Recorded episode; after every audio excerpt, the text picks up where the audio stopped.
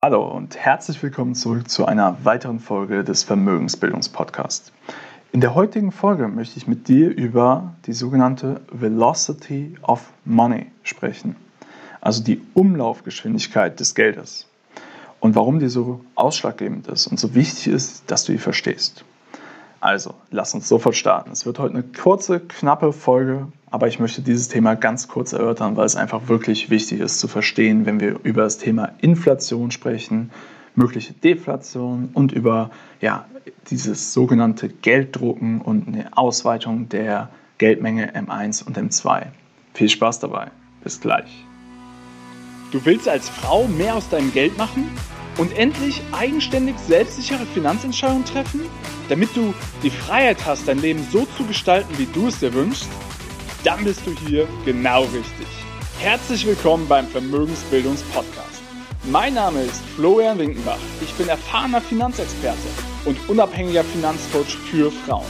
In diesem Podcast erhältst du umfangreiches Expertenwissen und viele wertvolle Tipps für das richtige Mindset, um finanziell erfolgreich zu werden kostspielige Fehler zu vermeiden und von echten Erfahrungen direkt aus der Praxis zu profitieren. Ich wünsche dir jetzt ganz viel Spaß beim Zuhören, Lernen und Umsetzen.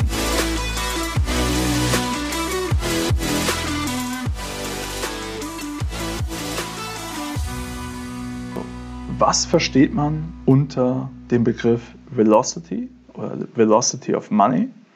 Und warum ist es so relevant zu verstehen und was hat das für Auswirkungen und Konsequenzen? Lass uns erstmal schauen, was man darunter versteht. Unter Velocity of Money ist die Umschlagsgeschwindigkeit des Geldes gemeint. Also es misst die Rate bzw. die Häufigkeit, mit der die vorhandene Geldmenge innerhalb eines Jahres durchschnittlich umgesetzt wird. Was heißt das? Also das heißt, am Ende des Tages, wenn man es ganz simpel betrachten möchte, wie oft wird mit einem Dollar bezahlt? Also wie oft wechselt der eine Dollar oder der eine Euro innerhalb eines gewissen Zeitraums ja, einfach die, die Hand oder den Besitzer? Also wie oft, wenn du jetzt einen Euro zur Verfügung hast, du gehst irgendwo hin, bezahlst mit dem einen Euro, kaufst den Kaffee. Der Kaffeebesitzer, der nutzt den einen Euro, bezahlt seinen Lieferanten, um Milch und Kaffeebohnen zu kaufen. Der Lieferant nutzt den 1 Euro und bezahlt wiederum seine Rechnung. Der zum Beispiel seine Angestellten. Die Angestellten nutzen den 1 Euro, kaufen wieder Lebensmittel. Der Lebensmittelhersteller kauft, äh, nutzt den 1 Euro und bezahlt wieder seinen Lieferanten. Und die Frage ist, wie oft wird dieser eine Euro oder dieser eine Dollar im Jahr wiederverwendet? Also wie oft wechselt er die Hand? Und das gibt dir eine Indikation dafür, wie schnell das Geld innerhalb einer Wirtschaft die Hände wechselt. Und das ist eigentlich viel relevanter, als einfach nur zu sagen, die Geldmenge steigt. Weil nur in Kombination steigende Geldmenge und einem steigenden Umschlag, also eine, eine höhere Umschlagsgeschwindigkeit des Geldes, bedeutet auch wirklich, ähm, ja, dass der Effekt in der Wirtschaft spürbar wird. Warum ist das wichtig zu verstehen? Naja, in den vorangegangenen Folgen habe ich schon viel von Inflation gesprochen. Und diese makroökonomischen Themen sind ja gerade sehr, sehr wichtig, also sind grundsätzlich immer wichtig zu verstehen. Aber gerade sind das halt die großen Themen, die ja alle Anlagemärkte treiben. Und jetzt ist aber so, dass Inflation allein, nicht alleine durch eine steigende Geldmenge verursacht werden kann, sondern sie ist davon abhängig, dass das Geld auch wirklich in Umlauf gebracht wird. Was will ich damit sagen? Nehmen wir mal an, äh, die Notenbank oder die EZB tätigt Anleihekäufe und entsprechend ähm, ja, wird mehr Geld in die Wirtschaft gepumpt. Was passiert denn jetzt? Ja, das ist eine gute Frage. Es hängt oder es kommt darauf an. Das ist, also es hängt davon ab, was als nächstes passiert. Wenn zum Beispiel in den USA ist es ja so, die Fed darf ja keine Anleihen von dem, von dem Treasury Department der USA direkt kaufen. Das heißt, dieses Treasury Department emittiert die Anleihen, die Banken kaufen sie und verkaufen sie im nächsten Schritt an die Fed. Und dann, dadurch, dass sie die Anleihen verkaufen, kriegen die Banken wieder mehr Liquidität, weil sie die, die äh, Anleihen auch in der Regel zum Aufschlag verkaufen. Außerdem hat der Staat plötzlich mehr Liquidität, weil die Banken ja die Anleihen ähm, finanziert haben bzw. abgenommen haben. So, jetzt, was passiert denn jetzt? Der Staat kann eine Fiskalpolitik ähm, betreiben, also sprich, er hat zum Beispiel in den USA die 1200 Dollar Schecks als Stimulus, also als ähm, ja, Unterstützungsleistung für die Menschen ausgezahlt. So, und was machen die Menschen jetzt mit dem Geld? Das ist die entscheidende Frage. Diese 1200 Dollar, nutzen sie die und gehen einkaufen und konsumieren das Geld und das Geld gelangt wirklich in die Wirtschaft und treibt die Wirtschaft an, also kurbelt die Wirtschaft an. Oder sparen sie das Geld und dementsprechend verpufft der Effekt. Es gibt zwar mehr Geldmenge, aber das Geld wird gespart und nicht in den Wirtschaftskreislauf gebracht und dementsprechend wird die Wirtschaft auch nicht angekurbelt. Und dann kommt es auch nicht mehr zu diesen inflationären Tendenzen. Und genau das stellt Velocity of Money, also die Umschlagsgeschwindigkeit des Geldes dar. Und diese Geschwindigkeit wird halt makroökonomisch gemessen anhand der Kennzahl vom nominalen Bruttoinlandsprodukt zur Geldmenge, also entweder Geldmenge M1 oder M2. Und diese Kennzahl drückt dann aus, wie oft ein Dollar oder ein Euro benutzt wird, um Produkte und Dienstleistungen zu erwerben, die zum Bruttoinlandsprodukt beitragen. Ich werde dazu auch einen Chart in den Shownotes verlinken von der Federal Reserve Bank von St. Louis. In diesem Chart wird die Velocity of Money für die Geldmenge M1 dargestellt. Und du siehst, dass die Geschwindigkeit, mit der das Geld in der Wirtschaft ja, sich umschlägt, seit 2010 immer weiter gefallen ist und dass sie seit Anfang 2020, also seit, der, seit dem Start der Corona-Pandemie, auf einem Niveau ist, das dem von 1960 vergleichbar ist, also auf dem niedrigsten Niveau seit 50 Jahren. Und ja, was, also, was bedeutet das jetzt? Wenn wir uns das anschauen, bedeutet das, es werden die größten geldpolitischen Maßnahmen getrieben, die es in der Geschichte gegeben hat. Und gleichzeitig ist aber die Velocity of Money so gering wie, in der, also wie seit über 50 Jahren nicht mehr. Und das bedeutet, dass das Geld am Ende nicht den Zweck erfüllt, den es erfüllen sollte.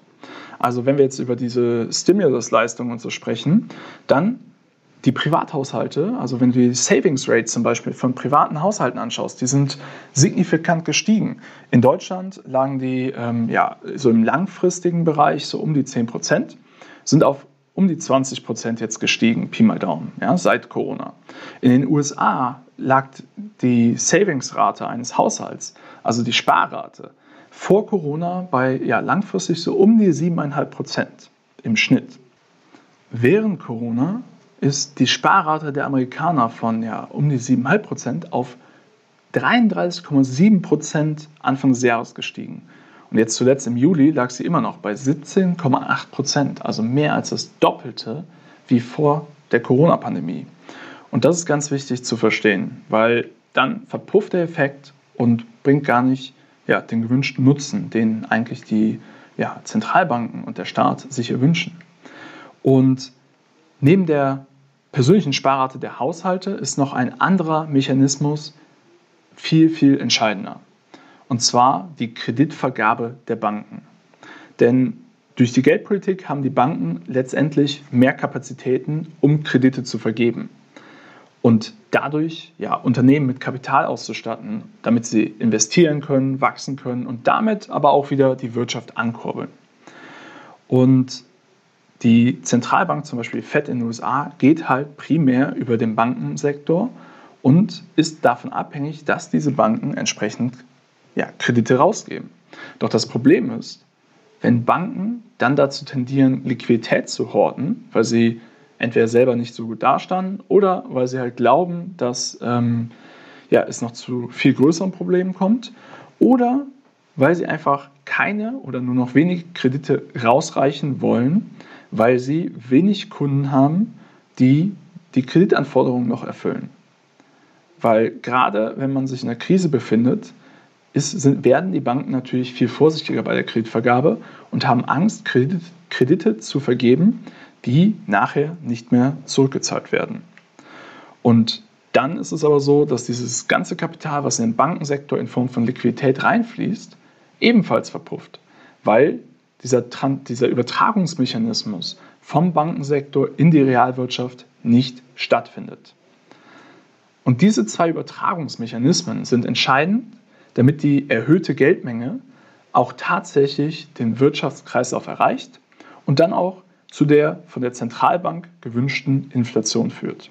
Warum die gewünscht ist, habe ich bereits ausführlich in einer anderen Folge zum Thema Inflation bzw. Deflation, warum Deflation von Zentralbanken so gefürchtet ist, erklärt. Also sollst du in die Folge mal reinhören, das müsste Folge 39 sein, ähm, wenn du das noch nicht angehört hast. Aber wenn du diese Folgen jetzt verstanden hast und wenn du weißt, das Thema Inflation oder Deflation, in welche Richtung geht es, wenn du dir da dabei bist, deine Meinung zu bilden, dann ist es wirklich entscheidend, dass du auch das Thema Velocity of Money verstanden hast und welche Übertragungsmechanismen es zur Realwirtschaft gibt. Also einmal die privaten Haushalte und ja, irgendwelche Anreize schaffen, dass die konsumieren. Und wenn du jetzt zum Beispiel in Deutschland schaust, mit der Mehrwertsteuersenkung vorübergehend auf, von 19 auf 16 Prozent, das ist ja nichts anderes als private Haushalte zum Konsumieren anzuregen. Weil in der Regel ist es ja so, in der Krise, das, was wir jetzt auch sehen mit den Sparraten, werden die Leute vorsichtiger und sie verschieben Ausgaben, die jetzt nicht zwingend notwendig sind, wie Nahrungsmittel, auf später, weil sie erstmal wieder mehr Sicherheit haben wollen. Sie wollen sehen, wie entwickelt sich alles. Behalte ich meinen Arbeitsplatz oder verliere ich meinen Arbeitsplatz? Und dementsprechend das Sicherheitsdenken ähm, nimmt Vorhand und dementsprechend werden halt in Anführungsstrichen unnötige oder nicht zwingend notwendige Investitionen auf die lange Bank geschoben. Und jetzt ist natürlich die Frage, welche Maßnahmen kann man treffen, damit dieser Übertragungsmechanismus vom privaten Haushalt in die Realwirtschaft funktioniert. Und dadurch, da kann man natürlich dann entsprechend durch Rabatte, durch Mehrwertsteuersenkungen und so weiter Incentivierungen schaffen, dass Konsum heute für den privaten Haushalt mehr Sinn macht als vielleicht in der Zukunft, weil es einfach günstiger ist. Und für die Bankenlandschaft muss es natürlich Sinn machen, Kredite zu vergeben. Und wenn sie das Kapital ja, zugeführt bekommen, aber nicht rausreichen, dann bringt es auch nichts, um diesen Kreislauf in Gang zu bringen, die Wirtschaft anzukurbeln und entsprechend mit Vollgas aus der Krise rauszukommen, was ja das ganze Gelddrucken oder die, Ausweitung der Geldmenge bezwecken soll mir war ganz wichtig einfach auch zu erklären, dass eine Ausweitung der Geldmenge nicht direkt zur Inflation führt und dass dementsprechend ja, es relevant ist, wie dieses Geld dann wirklich verwendet wird und in welchem Zweig es ankommt oder versagt, verpufft. Und was wir jetzt aber zum Beispiel bis jetzt gesehen haben, ist, dass in den USA viele von diesen Stimulus-Leistungen, diese 1200 Dollar-Checks, nicht für den Konsum benutzt worden sind, sondern entweder gespart worden sind oder investiert worden sind. Und dadurch gibt es eine Inflation, aber nicht die gewünschte Inflation, ähm, sprich der Konsumentenpreise, sondern die Inflation von Vermögenswerten, also von den Preisen von Vermögenswerten. Der Aktienmarkt ist signifikant gestiegen, ähm, ja, Gold, Silber, all diese Anlageklassen äh, hier, Immobilienwerte steigen, weil mehr Kapital in diese Anlageklassen fließt. Und das kann dann natürlich in der nächsten Konsequenz wieder dazu führen, dass dort entsprechende Blasen entstehen, die dann irgendwann platzen und zur nächsten Krise führen. Aber das würde das Thema heute einfach sprengen. Ähm, mir war einfach nur wichtig, dass du die zwei Kanäle verstehst, über den Bankensektor, über die privaten Haushalte und dass du verstehst, dass die Ausweitung der Geldmenge nicht direkt zur Inflation führt, sondern dass diese Velocity of Money, also die Umschlagsgeschwindigkeit am Ende auch noch ein ausschlaggebendes Kriterium ist, inwiefern das zusätzliche Geld auch wirklich in der Realwirtschaft ankommt, entsprechend Dienstleistungen und Produkte ähm, kauft und dadurch die Preise in die Höhe treibt. Vielen Dank für deine Zeit und deine Aufmerksamkeit und ja, jetzt weißt du genau, was diese Übertragungsmechanismen sind. Du kannst dir da eigene Meinung bilden zum Thema Inflation, Deflation und was als nächstes kommt. Und ich wäre sehr, also bin sehr gespannt darauf, was du sagst. Was glaubst du, was als nächstes kommt? Du kannst gerne auf meiner Facebook-Seite kommentieren oder hinterlass mir eine Nachricht, schick mir eine E-Mail. Und ja, wenn solche Inhalte dich interessieren und auch für deine Freunde, Bekannte, deinen Freundeskreis einen Mehrwert bieten, dann empfehle mich bitte weiter, empfehle diesen Podcast Teile ihn mit so vielen, wie es nur geht, damit wir besser gemeinsam ja, investieren, bessere Investitionsentscheidungen treffen und am Ende des Tages von dieser ganzen Situation profitieren. Also, alles Gute, dein Florian.